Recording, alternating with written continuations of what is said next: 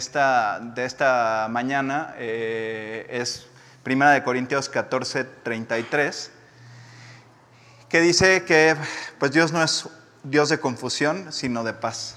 Entonces el título de esta, de esta plática como parte de la serie de misión es Confusión, rima, terminan con las dos mismas letras, eh, ambas palabras, y pues quiero hablar de un tema que por favor no lo consideren trillado, sé que por las cabezas de algunos de nosotros y no, lo, no quiero que lo vean así, cuando les diga que el tema es que Dios tiene un plan para tu vida, van a decir, ay, pero ya, he escuchado un montón de prédicas de este tema otra vez, ¿ahora de qué será?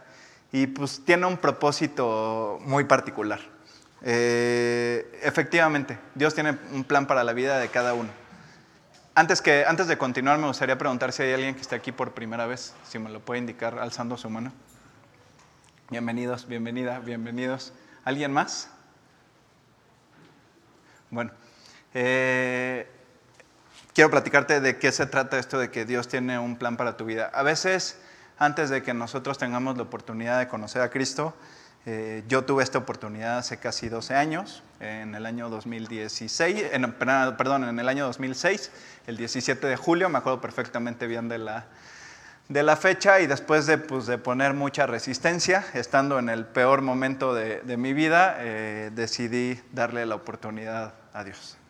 Le abrí la puerta de mi corazón, estaba yo solo en mi cuarto, eh, mi mamá había estado tres o cuatro días compartiéndome y pues como buen hueso duro de roer, eh, justo en el momento en el que me preguntó si quería tomar yo esta decisión, le dije que, pues, que, me esperara tantito.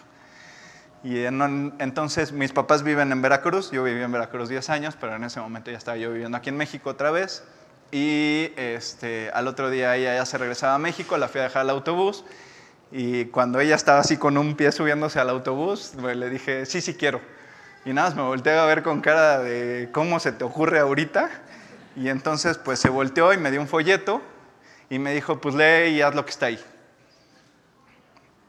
Lo agarré, me lo guardé, me fui a mi casa y llegué a la casa y lo eché en un cajón. Y pues al otro día eh, todo estaba exactamente igual o peor. Entonces este, fue en el momento en el que ya no puse ninguna resistencia, regresé ese día en la tarde a mi casa, abrí el cajón, leí el folleto y hincado yo solo en mi cuarto eh, tomé esta decisión. Y entonces a partir de este momento es cuando se empieza a poder, llevar, a poder llevar a cabo el plan que Dios tiene para la vida de cada uno de nosotros.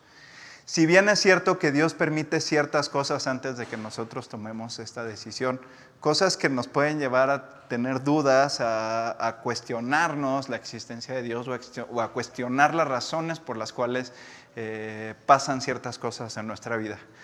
Accidentes, eh, secuestros, eh, asaltos, malas experiencias que, que podemos llegar a vivir, incluso, bueno, esta eh, frase mal utilizada de la gente que sufre un fuerte accidente y después pues, la libra, dice, volví a nacer, pues no, está, mal, está totalmente mal, mal utilizada, porque la Biblia explica que el nuevo nacimiento es el día que conoces a, a, Jesús y lo invitas a vivir a tu corazón. La Biblia también explica que todos somos creación de Dios, pero podemos ser llamados hijos de Dios en el momento en el que le abrimos la puerta de nuestro corazón a Jesús, lo invitamos a vivir y entonces a partir de ese momento nos convertimos en nuevas criaturas y nos convertimos en sus hijos. Y es entonces en ese momento en el cual se puede empezar a efectuar y se puede empezar a llevar a cabo, a cabo ese, ese pago. Entonces, eh, como les comentaba, eh, cuando yo tomé esta decisión estaba en el, en el peor momento de mi vida, eh, estaba pasando por una situación, yo como les decía vivía en Veracruz, y pues yo pensaba que que como yo había nacido en México, toda mi familia era de México y pues yo veía a Veracruz como una ciudad muy pequeña. Yo decía, no, pues yo tengo que ir a una universidad en México y estar en una ciudad como México porque, porque pues aquí no veo ni para dónde. Y entonces, después de mucha insistencia, este, mis papás me dejaron venirme a estudiar a México. Eh, me vine para acá, empecé a hacer amigos, empecé a, a, estar en la fiesta, empecé a, a conocer a mucha gente. Y, pues bueno, eh, llegó un momento en el que en el papel tenía yo todo lo que había esperado tener, todo lo que anhelaba, Y pues bueno, cuando llegas a la cima de una montaña, pues la cima de las montañas tienen la característica de estar vacías. Entonces, eh, pues me encontré con que no había nada. Y, además, pues estaba yo cayendo en ciertos excesos. Eh, tenía yo amigos que les gustaba mucho el, el, mundo de la mercadotecnia y un poco hasta la farándula. Entonces, bueno, ya hasta teníamos invertidos los papeles. Nosotros salíamos de martes a sábado y descansábamos y descansábamos los, los días que de martes a viernes, perdón, y descansábamos el fin de semana. Entonces ya se estaba volviendo un tema de, de muchos, de muchos excesos, descuidé mis estudios, me empezó a ir mal en la escuela y todo eso trajo que yo empezara a tener eh, tristeza, depresión, eh, ataques de ansiedad, me empecé a sentir muy mal. Y fue en ese momento en el cual, después de haber rechazado varias veces que mi mamá me, me, hablara de Cristo, porque fue la persona que más me habló de Cristo, que ella en ese entonces habrá tenido a lo mejor algunos cinco años de, de haber tomado la decisión, pues no somos fáciles y somos huesos duros de roer, como les decía, y pues somos en, en el sentido espiritual eh, como el, yo digo, en, en, condiciones normales, creo que todos, si estuviéramos en una cama de hospital a punto de morir y quisiéramos seguir viviendo, y llega un doctor y nos dice, si te inyecto esto, te levantas de inmediato y, y, no pierdes la vida, pues yo creo que en condiciones normales todo el mundo diría que sí. Y cuando llegan con esta propuesta, que es exactamente lo mismo, de, del nuevo nacimiento y de, una nueva vida en Cristo, ahí sí decimos, no, espérame tantito, déjame pensarlo, eh, luego veo y pues tomamos la decisión de seguir viviendo exactamente igual como seguíamos viviendo. Pero Dios no se da por vencido y como lo dice en el libro de Job, en el capítulo 33, lo hace hasta dos y tres veces con el hombre y nos sigue buscando hasta, hasta tratar de encontrar, de encontrar nuestro sí y de encontrar nuestra aceptación. Es claro que, Dios tiene un plan para la vida de cada uno de nosotros. Eh, y lo vemos a lo largo de toda la, vida, de toda la Biblia con diferentes ejemplos. Eh, uno de los, ejemplos que a mí más me gusta es la vida del rey David. Pues el rey David nació, era el último, era el más chico de los hermanos, menudito, güerito, pastor de ovejas, este, nadie creía que iba a hacer lo que llegó a hacer. Y pues desde que, desde que lo unge el profeta Samuel, cuando Dios le dice que no, mire, que no mire la apariencia física, sino que mire el corazón, porque, porque Dios en lo que se fija es en el corazón, eh, pues ese pastorcito menudito don nadie se convirtió en el primer gran rey de Israel. Bueno, fue el, en, el, en, el, papel fue el segundo rey después de Saúl, pero en el primer gran rey de Israel. Reinó en Israel 37 años y pues junto con su hijo Salomón, que reinó los siguientes 40 años, convirtieron al pueblo de Israel en la nación más próspera de la, de la época. Entonces eran los líderes de la, de la zona, ya ni siquiera, cuando la Biblia dice que cuando Salomón reinó ya ni siquiera tenían enemigos porque pues ya habían conquistado lo que tenían que conquistar, que incluso la plata se veía como un metalucho, como basura, de que era menospreciada la plata en los tiempos de Salomón. Entonces, eh, no hay inicio pequeño y pues no hay eh, eh, que parezca que, que, no vamos para ningún lado, siempre y cuando el corazón esté donde debe de estar. Y esto, bueno, y así están muchísimos otros hombres a lo largo de toda la Biblia, como, como Moisés, como los mismos patriarcas, como Jacob, como Isaac, como Abraham. Y esto está confirmado por Jesús en el capítulo 21 del Evangelio de Juan, en los versículos 21 y 22, en donde, eh, bueno, Jesús ya había, ya había resucitado. Eh, el autor de, este Evangelio, como el mismo nombre del libro lo dice, fue el apóstol Juan, este, que durante todo el, el libro, Juan siempre se refiere a él cuando tiene que hacer una intervención dentro de la historia en tercera persona, nunca se dirige a él mismo como en primera persona, sino siempre se refiere como el discípulo al que Jesús amaba.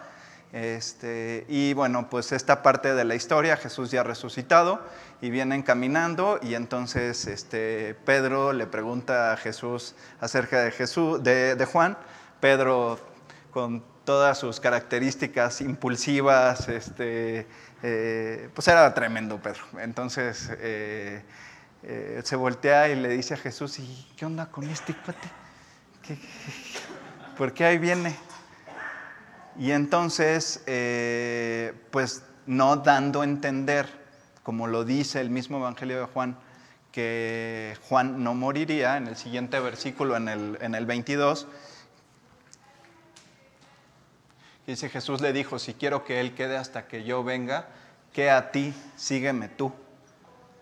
Si yo tengo un plan para Juan, ese es mi plan para Juan, pero también tengo uno para ti, Pedro. Y lo único que tienes que hacer tú, Pedro, es seguirme.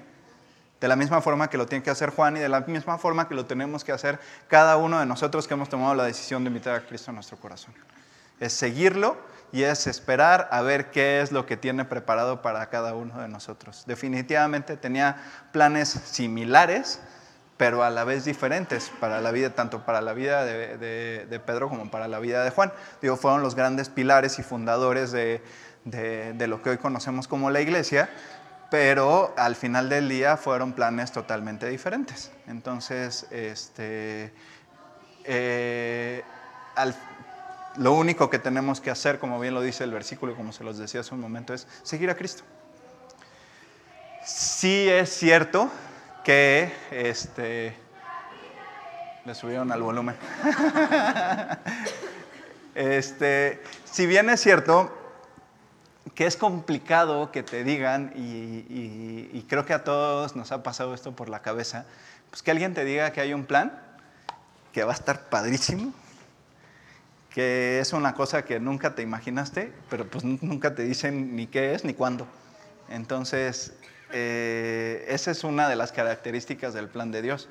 Pero una de las grandes características y virtudes que debe tener el creyente para saber esperar cuando va a llegar este momento, pues es la paciencia. La paciencia solamente se logra eh, cuando tienes una correcta relación con Dios. Esto lo dice claramente en, el, en Hebreos 10:36 y la base para tener la paciencia, para poder esperar aquello que está prometido, que Dios tiene planeado para nosotros, es la entrega. Dice el versículo, porque os es necesaria la paciencia para que habiendo hecho la voluntad de Dios, obtengáis la promesa. Entonces, ¿qué es lo que tenemos que hacer? Entregar nuestra vida a Cristo, eh, hacer la voluntad de Dios y entonces en ese momento encontraremos la promesa. Cuando recientemente nos, yo, bueno, en lo personal, cuando yo, cuando yo invité a Cristo en mi corazón, eh, como les decía hace un momento, tenía eh, muchas cosas cargando. Eh, quien lo ha sentido, la ansiedad, la depresión, eh, es una experiencia tanto sentimental como física. O sea, pareciera que a uno le sacaron todas las tripas y está uno hueco. Entonces, eh, cuando yo tomo esta decisión, que es la mejor decisión que he tomado en mi vida, empiezan a cambiar todas esas cosas, empieza a llenar ese vacío, la ansiedad, la tristeza, la depresión empiezan a desaparecer. Y la verdad es que yo fue en lo único en lo que me enfoqué yo tenía paz, empecé a, ya no querer hacer las cosas que venía yo haciendo. De repente un día, aunque mis amigos me seguían buscando para, irnos de fiesta, yo de repente un día decidí ya no contestar el teléfono. Yo creía que, bueno, que, que, en mi vida o en mis condiciones era imposible que yo me pudiera pasar un fin de semana, un viernes en la noche metido en mi casa. O sea, era pecado eso. Entonces, eh, y me acuerdo que una de las primeras cosas que, vino a mi cabeza y a mi corazón fue quedarme un viernes y no salía a ningún lado. Y me quedé un viernes escuchando música, había empezado yo a escuchar algunos este, grupos que cantaban alabanzas, empecé a buscar algunas canciones y, y me quedé en mi casa leyendo la Biblia y tratando de buscar algunas canciones que escuchar. Y a partir de ese momento empezaron a cambiar las cosas, mucho más de los que ya estaban cambiando. Entonces fue también en ese momento en el que empecé a ir a, escuchar la palabra, a escuchar predicaciones. Empecé a ir con, en un principio con Juan Manuel. Al poco tiempo me integré a las reuniones de jóvenes que en ese entonces se hacían en casa de la familia Pinzón una vez al mes. Después este, nos mudamos al centro Banamex. Después, este, al poco tiempo de eso, o más o menos a la par, eh, empecé a estudiar la Biblia con Oscar. Y, bueno, uno de los grandes 20 que a mí me cayeron, que yo no lo relacioné con el, con el momento en el que tomé esta decisión, porque mi vida estaba pasando por, por aspectos muy particulares, pues a mí cuando me cayó el 20 de que la decisión que había tomado no solo estaba cambiando mi vida, había llenado y estaba quitando todas esas este, sentimientos, experiencias que yo tenía, eh, sino que también me iba a ir al cielo por esa decisión que había tomado. Que Jesús había vivido la vida perfecta que yo debía de haber vivido y que como yo no la viví y, que el pecado me había separado por completo de Dios, pues ahora que yo había tomado esta, esta decisión, entonces yo también me había ganado la, la posibilidad de ir al cielo y de algún día estar ante su presencia.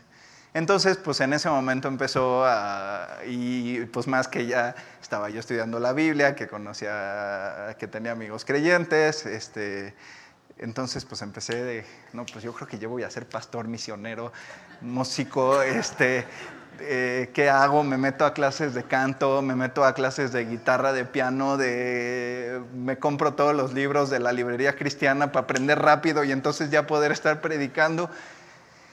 Y la verdad es que está bien, o sea, es, es un sentimiento que creo que muchos de nosotros hemos tenido eh, cuando recién nos convertimos, pero debemos entender que en todo hay un propósito mayor.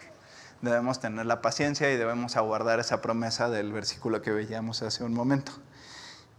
Eh, conforme vamos, va pasando el tiempo, vamos obteniendo esa preparación y pues espiritualmente nos vamos preparando, pues eh, poco a poco vamos entendiendo cada vez más cuál es ese propósito que tiene, que tiene Dios preparado para nosotros. Empiezan a surgir algunas oportunidades, empiezan este, a, empiezas a tener eh, nuevas experiencias y estas nunca terminan. Yo, como les decía, voy a cumplir en, en, este, en el próximo año, en julio, 12 años de haber tomado esta decisión, son 11 años y medio. Y pues yo todavía veo y seguiré viendo y espero seguir viendo cómo, cómo siguen cambiando aspectos de mi vida. Tengo siete años de casado y yo sé que no soy el mismo que hace siete años, ni que hace ocho que empecé mi relación con, con Silvana. Pero también por otro lado sé que en este momento estoy en, en el lugar correcto y que las cosas que, Dios me ha permitido hacer para, su obra, pues son las que de cierta forma han estado en su plan. Eh, lo veo en, pero no nada más lo ves con la posibilidad de venir los domingos, levantarte temprano y estar aquí los domingos. Lo veo en todos los aspectos de mi vida. Al final del día, eh, no sé si fue tarde o fue temprano, pero lo que sí fue sé es que fue en el tiempo de Dios, cuando Dios tomó la decisión de que, de que Silvana y yo nos casáramos. Eh, también hay, en cuanto a mi trabajo, sé que también estoy en el lugar correcto. Eh, cuando yo entré a trabajar a la empresa en la que trabajo, venía de, estaba este, con un pie afuera de mi anterior trabajo, realmente nada más esperando a que, a que fuera la quincena. Y pues como también ellos estaban esperando a que fuera la quincena para que yo me fuera, entonces como era mutuo, pues me pusieron a hacer un, ya trabajillos ahí como medio de chalán. Y, este, y entonces entre esos trabajos, pues ellos eran proveedores, curiosamente, de la empresa para la, para la cual ahora trabajo. Y me pidieron que fuera a entregar unas facturas. Esto fue en octubre del 2010. No, perdón, en octubre del 2009. Y, este, y pues bueno, ya voy llegando y me meto al estacionamiento y tuve un profundo anhelo. La verdad es que nunca oré por esto en específico. Yo oraba por un buen trabajo, por, por encontrar algo como lo que después encontré, pero en ese momento tuve un profundo anhelo y entré al estacionamiento y dije, qué increíble sería trabajar en esta empresa. Pues eso fue en octubre del 2009 y el 15 de febrero de 2010 entré a trabajar a esa empresa. Entonces, eh, y hasta el momento, pues no ha habido nada que me indique que no estoy en el lugar correcto. Entonces, yo puedo decir que el plan de Dios se está cumpliendo en mi vida, sí, porque tengo paz, porque, porque veo lo que, lo que Dios ha hecho en mi vida y en mi familia, en mi familia que ahora, pues desde hace siete años dejó, dejó de ser, mi familia dejó de ser mi hermana, mi papá y mi mamá y se convirtió en Silvana, Matías y Sebastián, y, este, y veo que, que estoy en el lugar correcto. ¿Y cuánto tiempo tiene que pasar? Pues a lo mejor toda mi vida va a ser así. Y voy a seguir teniendo estas oportunidades de, de poder predicar, de poder seguir estudiando, de no faltar mi discipulado y de poder tener más discípulos. A lo mejor ese es el plan que tiene Dios preparado para mi vida y eso no es menos importante. Forma parte del cuerpo espiritual que es la iglesia. Y también es un hecho que tiene que haber cierta preparación. Eh, Juan Manuel platicaba la semana pasada que él, más o menos a los tres o cuatro años de, de, haberse convertido, eh, tomó la decisión de ser pastor de tiempo completo. Bueno, pues algo que también pasaba en ese entonces es que Juan Manuel estudiaba de cuatro a cinco veces por semana, dos horas diarias la, Biblia. Entonces, de que estaba teniendo una preparación, estaba teniendo una preparación. La Biblia, eh, aunque, aunque no es un libro de historia, y eso sí les pido que siempre lo tengamos claro, no es un libro de historia, es históricamente correcto y las cosas pasaron en cierto tiempo de la historia y están confirmadas por muchos autores como Josefo y muchos otros historiadores que confirman que las cosas que se cuentan en la Biblia realmente ocurrieron.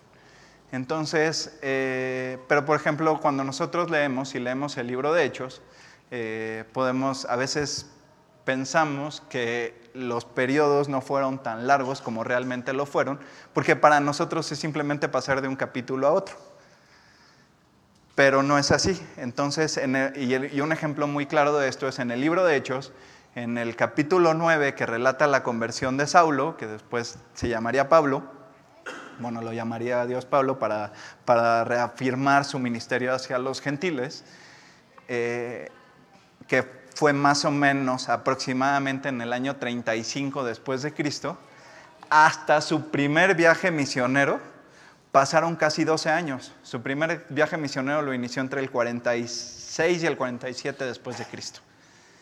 Entonces, sí, Pablo en ese entonces se retiró, se apartó, este, lo más probable es que estuvo meditando, estuvo orando. Eh, él cuenta que recibió algunas revelaciones en ese tiempo. Después pasó mucho tiempo con Bernabé. Después conoció al resto de los, de los, de los discípulos. Pero el, el gran ministerio de Pablo fue el ministerio misionero y los viajes que hizo y las iglesias que logró fundar a través de todos esos viajes, Éfeso, Corinto, eh, Filipo, o sea, a, quien después escribe las cartas cuando les escribe y, y así mismo no solo se convierte en el gran misionero, sino se convierte en el gran autor del Nuevo Testamento. Entonces, sí pasó tiempo. O sea, Pablo sí se convirtió de, todo su corazón, así lo relata el capítulo 9 o sea, no ni siquiera tan, se convirtió de todo su corazón que, y, tan diferente era que la gente se sorprendía y alababa a Dios cuando veían lo que se había convertido el cuate, que antes no, se les, no te le podías ni acercar porque te mataba. O sea, si te manifestabas creyente enfrente de Saulo de Tarso, corría, corría peligro tu vida. Y bueno, así otras fechas que, nada más son referencias. Eh, la primera carta a los Corintios se escribió en el año 54 después de Cristo, 19 años después de su conversión. La carta a los Romanos fue escrita en el año 57 después de Cristo, 22 años después de su conversión. Entonces, bueno, son algunos datos nada más de referencias para que entendamos también que las cosas, si bien los anhelos de nuestro corazón pueden ser correctos, también las cosas no necesariamente tienen que ocurrir de la noche a la mañana como nosotros quisiéramos. En la medida que vamos creciendo en la fe y conociendo más a la persona que, entregó su vida por, por nosotros, eh, podemos ir entendiendo cuál es el plan que tiene para cada uno de nosotros y llevarlo a cabo. En la iglesia cada uno de nosotros tiene un papel muy importante.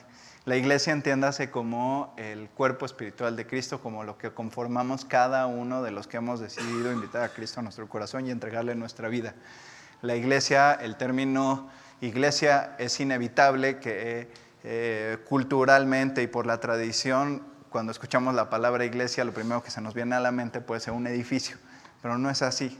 Sí es un edificio, pero no es un edificio de ladrillos, ni de concreto, ni de varilla, ni de duroc, ni de unicel, como ahora se construyen algunas cosas. Eh, es un edificio espiritual, es un edificio formado por cada una de las personas que lo integran. Y Pablo explica esto de una forma muy sencilla y muy clara en el capítulo, en Primera de Corintios, en el capítulo 12, en los versículos del 12 al 20.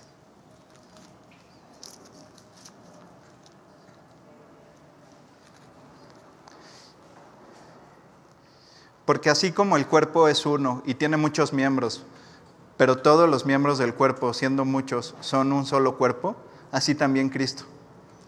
Porque por un solo espíritu fuimos todos bautizados en un cuerpo, sean judíos o griegos, sean esclavos o libres, y a todos se nos dio a beber de un mismo espíritu. Además, el cuerpo no es un solo miembro, sino muchos.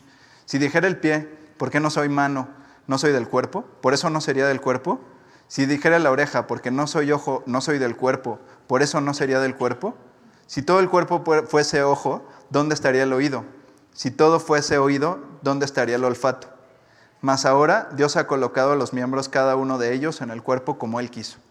Porque si todos fueran un solo miembro, ¿dónde estaría el cuerpo? Pero ahora son muchos miembros, pero el cuerpo es uno solo.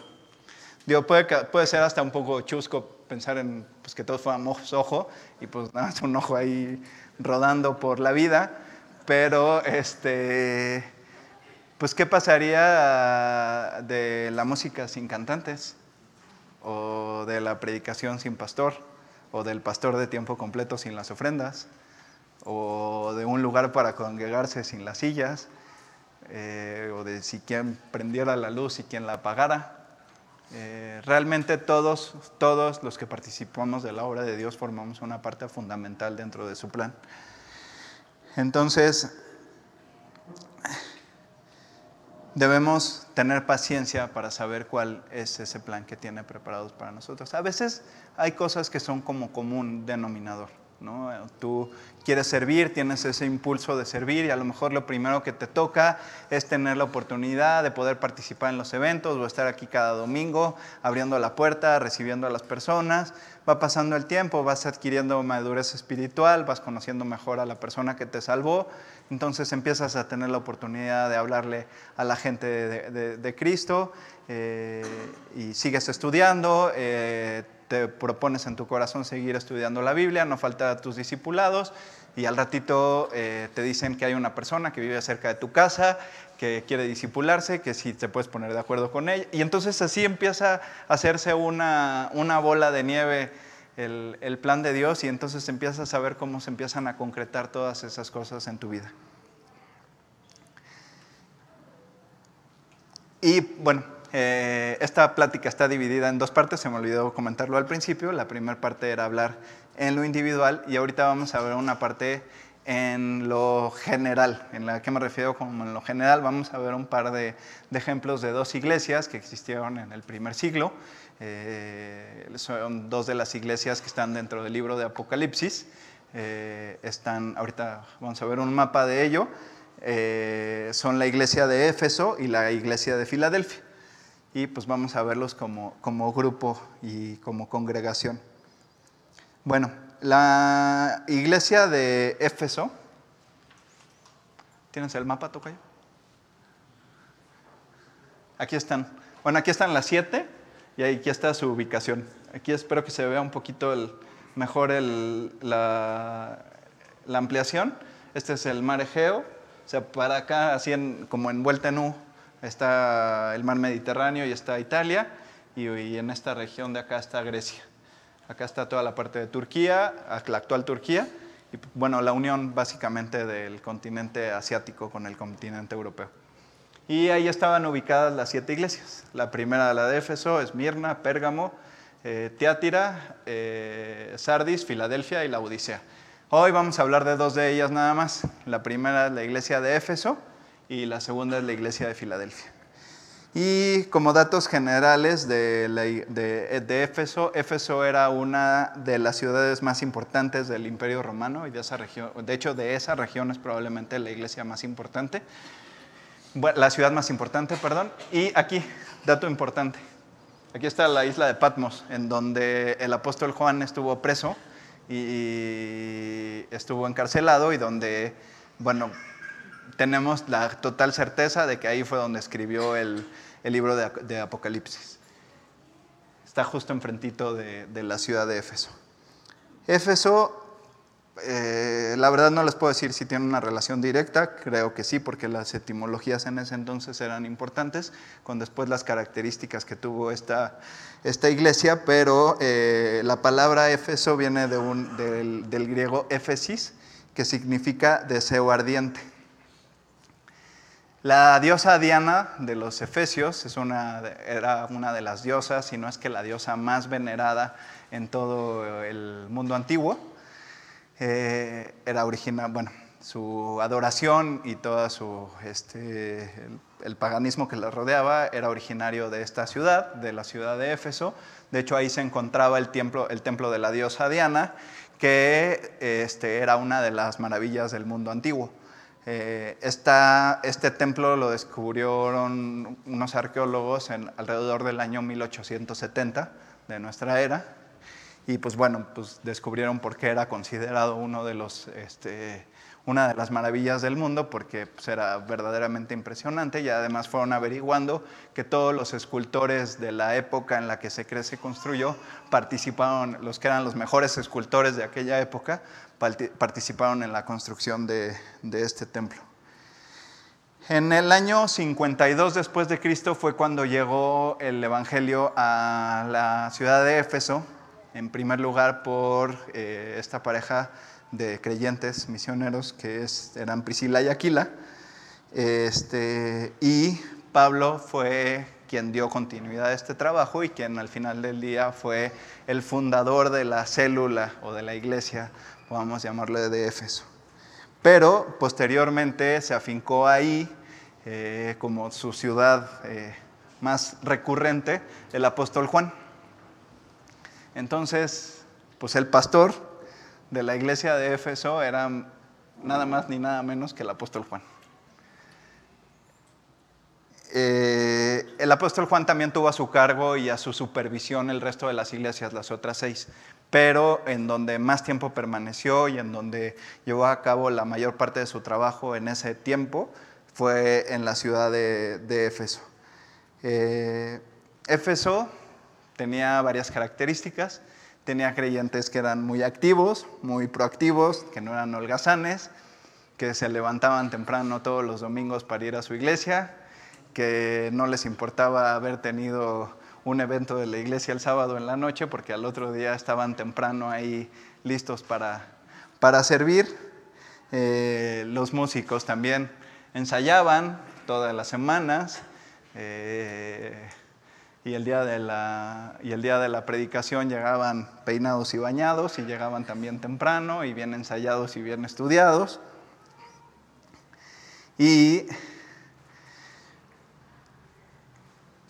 y en el papel parecía que no soportaban lo malo, que cuando veían algo que no iba de acuerdo a lo que estaban aprendiendo, de acuerdo a lo que su pastor les enseñaba, eh, pues les llamaba la atención, les brincaba, les brincaba lo malo. Tenían una sana doctrina, pues cómo no la iban a tener, pues nada más ni nada menos que el apóstol Juan era su apóstol, su pastor.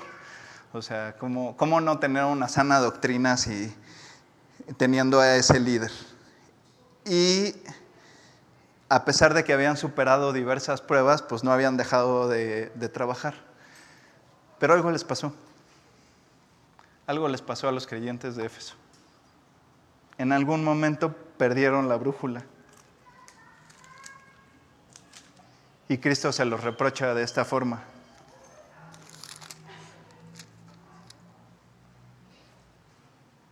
Pero tengo contra ti que has dejado a tu primer amor. ¿Qué les pasó? Se enfrió, se acabó el enamoramiento, se acabó la luna de miel. Como dice el enamoramiento es, a veces es fugaz, eh, el amor no, porque el amor es una decisión, pero el enamoramiento sí. Dice Juan Manuel que, que luego las parejas se enamoran tanto que hasta se casan.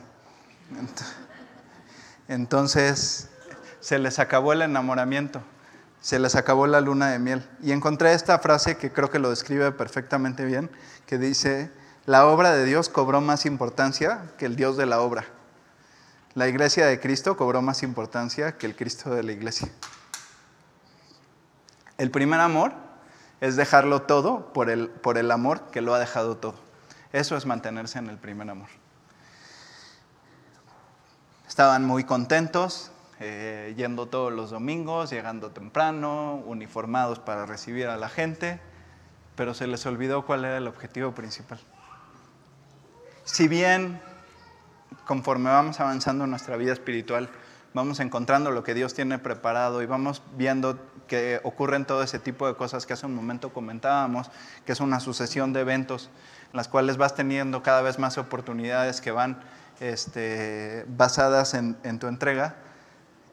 Uno de los riesgos más grandes que podemos tener como creyentes es olvidarnos del primer amor olvidarnos de, esa, de, ese fuego ardiente, como lo decía el profeta Jeremías, que, estaba en nuestro interior el día que conocimos a Cristo, que nos hacía a algunos, eh, o que los ha hecho a algunos, querer salir al metro Chapultepec y parar a todo mundo y compartirles y gritar que, que, que la salvación existe, que hay esperanza, que, que Cristo es el Señor uno de los riesgos más grandes que puede tener, que podemos tener como creyentes, es dejar el primer amor. El diablo siempre está al acecho, tanto de las vidas de los creyentes en lo individual como de las congregaciones en grupo. Y algo de lo que también pudo haber pasado en la iglesia de Éfeso es que al haber sido una iglesia exitosa, pues con ese líder eh, eh, próspera, en una ciudad importante, pues empezaron también las, las murmuraciones y empezaron también a, a lo mejor Juan empezó a decir, oye, pues ahora le voy a dar la oportunidad a tal persona de que predique y a lo mejor alguien se quedó sentado diciendo, ay, ¿por qué él no? Si, yo también llevo los mismos años que él estudiando la Biblia. Y empezaron a tener este tipo de actitudes. A lo mejor no les gustaba cómo se manejaban los recursos, a lo mejor eh, no les gustaban los eventos que se hacían y empezó la murmuración y empezó el enfriamiento y empezó el distanciamiento entre los creyentes. Pero al final del día, Dios no perdió la esperanza en, ellos, aunque eh, desafortunadamente la iglesia de Éfeso fracasó, pero nos hace una muy hermosa exhortación que dice, recuerda por tanto de dónde has caído y arrepiéntete y haz las primeras obras. Entonces, esto nos debe servir a todos y yo lo he aplicado en mi vida muchas veces eh, cuando siento que mi relación con Dios no está en el punto adecuado, cuando, cuando no he pasado suficiente tiempo orando ni leyendo la palabra, pues empiezas a sentir que esto se empieza a enfriar. Y es importantísimo regresar a los primeros principios, a las primeras obras, acordarte de aquel momento en el que querías salir y gritar muerto Chapultepec a gritar que Cristo es el Señor. Y eso es lo que siempre debe vivir en el corazón de cada uno de los creyentes. Y es al punto al que, debemos, del que todo el tiempo debemos regresar. Podemos avanzar mucho, podemos tener mucho conocimiento de la Biblia. Cada que la lees, cada que la lees eh, encuentras cosas diferentes, encuentras cosas nuevas.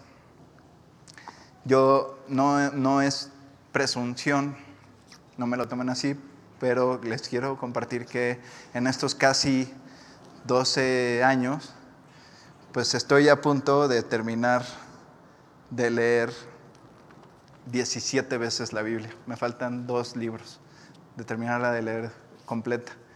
Y en un principio lo que hacía yo era que lo anotaba así con palitos. Y entonces un día platicando de esto con, hasta que llegué a la vez 13. Y a partir de la vez 13, un día platicando con Juan Manuel me dijo, no, pues, pero ponle fecha. Y entonces a partir de ahí le puse el 14, fue el 15 de febrero del 2016. La vez 15 fue el 17 de julio de 2016. Y la vez 16 fue el 5 de abril de 2017. Entonces, más o menos son un par de veces al año. No es un estándar, ¿eh? No, o sea, si quieres leerla tres o cuatro veces al año, está, está perfecto. Eh, pero creo que al final del día es lo que nunca debemos dejar de hacer. Lo que tú pasas aquí son una hora y media más o menos de 168 horas a la semana. No es menos importante ni no deja de ser importante congregarte y estar aquí, pero aunque no le puedo y no me puedo arriesgar a darle un porcentaje en importancia, pues sí te puedo decir que no forma la mayor parte del porcentaje de la importancia que tiene el venir aquí, eh, que tengas una correcta relación con Dios.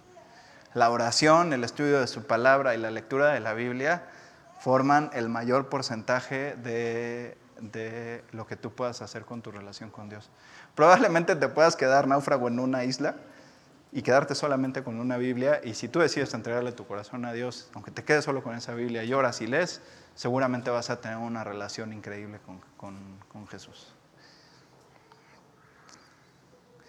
Y pues bueno, como les decía, la iglesia de Éfeso fracasó, muchas de las costumbres paganas, perdón que lo, que lo diga, pero pues es la realidad de las costumbres paganas que se, después se propagaron por todo el mundo, que la iglesia que se estableció en Roma y que es la que predomina eh, en nuestro país y en otros, y en otros muchos países, pues tuvieron, adquirieron costumbres que venían eh, de malas interpretaciones que surgieron de la iglesia de Éfeso, como por ejemplo que el, background o el templete de la figura de la diosa Diana de Éfeso después fue utilizada para eh, las pinturas o las representaciones de la Virgen María, asignando una supuesta deidad que pues, no existe.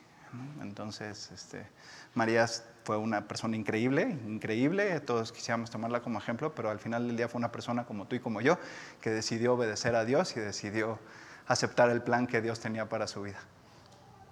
Ya no voy a tocar más el tema. y Filadelfia, que es la segunda iglesia de la cual les quiero comentar, Filadelfia, eh, ahorita que nos vuelvan a poner el mapa, eh, Filadelfia fue fundada por un rey que se llamaba Talo, que fue el rey de Pérgamo, y reinó del año 159 al 138 a.C. Y este, este rey Atalo tenía un hermano que se llamaba Eumenes, al cual adoraba, idolatraba, era su máximo su hermano. Entonces, eh, él, no sé bien por qué era, tenía este tipo de relación con su hermano, pero bueno, funda esta ciudad probablemente para su hermano, y la palabra Filadelfia significa afecto fraternal. Entonces, pues de ahí viene que, que haya recibido este nombre esta ciudad. Eh, ciudad, por su ubicación geográfica, se convirtió en un centro de difusión de las costumbres helénicas, del lenguaje y de costumbres helénicas en toda la región. Estaba, aunque no tenía salida al mar, ese lugar en donde está, en donde está el punto 6 es un valle eh, fertilísimo, entonces era, era una iglesia muy rica, era una ciudad muy rica en recursos naturales y era como un centro geográfico, como una, más o menos como una ciudad de México, como un distrito federal de la zona entonces este, donde hubo una gran distribución, tanto, como les decía, tanto del, tanto del lenguaje como de las costumbres helénicas. Eh, dentro del... Perdónenme.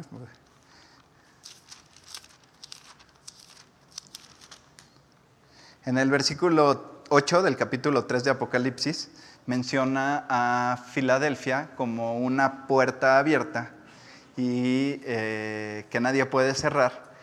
Y lo más probable es que se, que se haya referido a ella Cristo así por la magnífica oportunidad que el Señor dio a esta iglesia para predicar el Evangelio. No es que las demás no la hayan tenido, pero particularmente la iglesia de Filadelfia, tanto por su ubicación geográfica como, para, como por este, el tipo de personas que la integraban y la calidad de su entrega a Cristo, eh, por eso eh, la llamó una puerta abierta. Y el hecho de que, vamos a leer el versículo completo, dice, yo conozco tus obras, he aquí que he puesto delante de ti una puerta abierta, la cual nadie puede cerrar. Porque aunque tienes poca fuerza, has guardado mi palabra y no has negado mi nombre.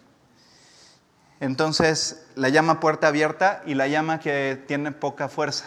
Y lo más probable es que se haya referido a que tuviera poca fuerza porque haya sido una iglesia pequeña en cuanto a número de integrantes y también pequeña en cuanto a número de, registro, de, recursos pero eh, riquísima en cuanto a recursos espirituales y en cuanto a su lealtad a Dios y a su palabra. Por eso Dios les dice, has guardado mi palabra y no has negado mi nombre. Otra forma de, de ver esta frase puede ser, me has confesado con valentía y afrontado cualquier riesgo. Característica que solamente una iglesia misionera puede tener. Por ello, la promesa de la recompensa por parte del Señor hacia la iglesia de Filadelfia. Eh, les puedo, me puedo comprometer a estudiar, a investigar un poquito más sobre Filadelfia, pero bueno, en algún momento llegué a escuchar que incluso todavía eh, hace un par de siglos o un poco menos, había todavía como ciertos vestigios de integrantes de, la iglesia de Filadelfia. Entonces es una iglesia que a pesar de su poca fuerza, permaneció tanto tiempo por su, por su fidelidad y el nivel de su entrega a Dios. Entonces, ¿por qué no poder hacer la combinación de las dos cosas? Tener una iglesia eh, próspera con recursos, pero a la vez también tener pero a la vez y sobre todo lo más importante, tener una iglesia de integrantes que estén completamente comprometidos con Cristo. Para concluir la plática, eh, todos formamos parte importante del cuerpo de Cristo que es la iglesia. Todos debemos aprender cuál es la parte de la cual formamos parte y cuál es el plan que Dios tiene para cada una de nuestras vidas. Como iglesia debemos seguir el ejemplo de Filadelfia, mantenernos firmes a pesar de cualquier circunstancia, regresar siempre a los principios básicos y fundamentales y no caer en confusiones como la iglesia de Éfeso.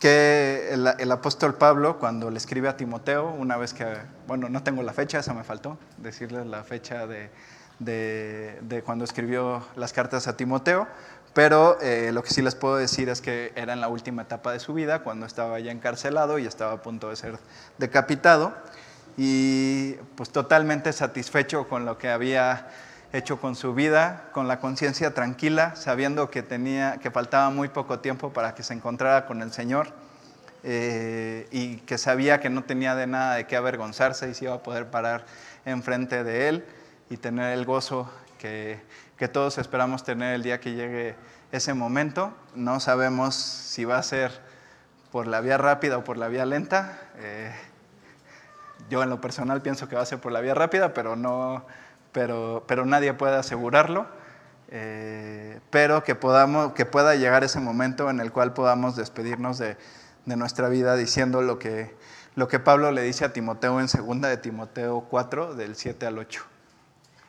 Y aquí quiero hacer algo eh, diferente, eh, y es pedirles a todos los que tengan el anhelo en su corazón, que espero que sean la gran mayoría, de poder decir, estas palabras en el momento en el que, el que llegue el final de nuestro camino aquí, eh, que se pongan de pie y que leamos todos juntos el versículo.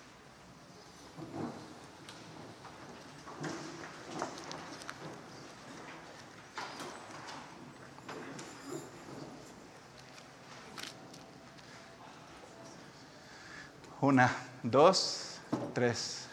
He peleado la buena batalla, he acabado la carrera he guardado la fe. Falta el siguiente. Por lo demás, me está guardada la corona de justicia, la cual me dará el Señor, juez justo, aquel día, no solo a mí, sino a todos los que aman su. Y bueno, eh, normalmente me pasa esto que se me, que se me va la onda cuando debo de pedirle a los músicos que suban. Pero eh, recuerden, este plan está para cada uno de los, de los que quieran entregarle su vida a Dios. Ese es el primero y el más grande paso. De ahí en adelante, si permanecemos en el Señor como, como Él está comprometido a permanecer en nosotros, es de esta forma de la cual se puede efectuar y se puede llevar a cabo este plan. Que Dios los bendiga.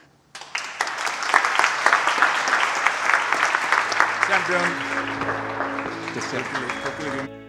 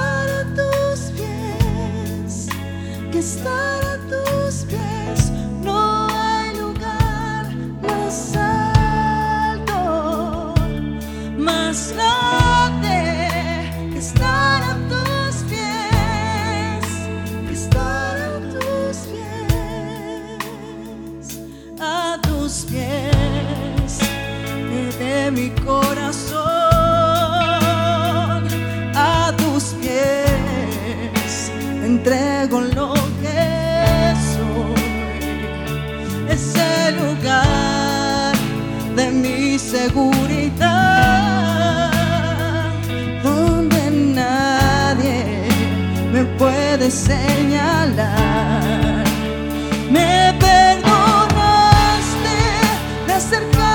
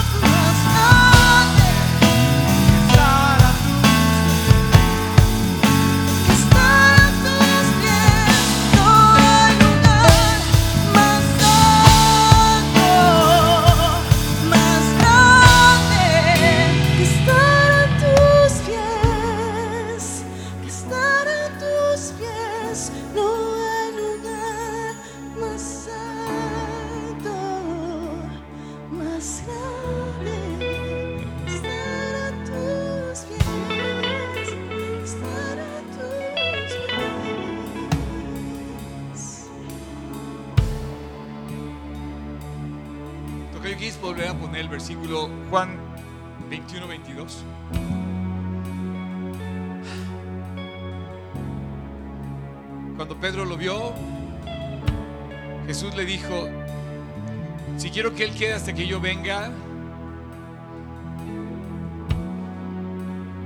no sé si estás entendiendo el llamado, pero Dios está buscando, y Dios no es un Dios de confusión, es un Dios que te hace una invitación muy clara. ¿Qué a ti de lo que pasa con la otra persona? ¿Qué a ti de la persona que te invitó? ¿Qué a ti con lo que pasa a tu alrededor? Te estoy llamando a ti. Sígueme tú.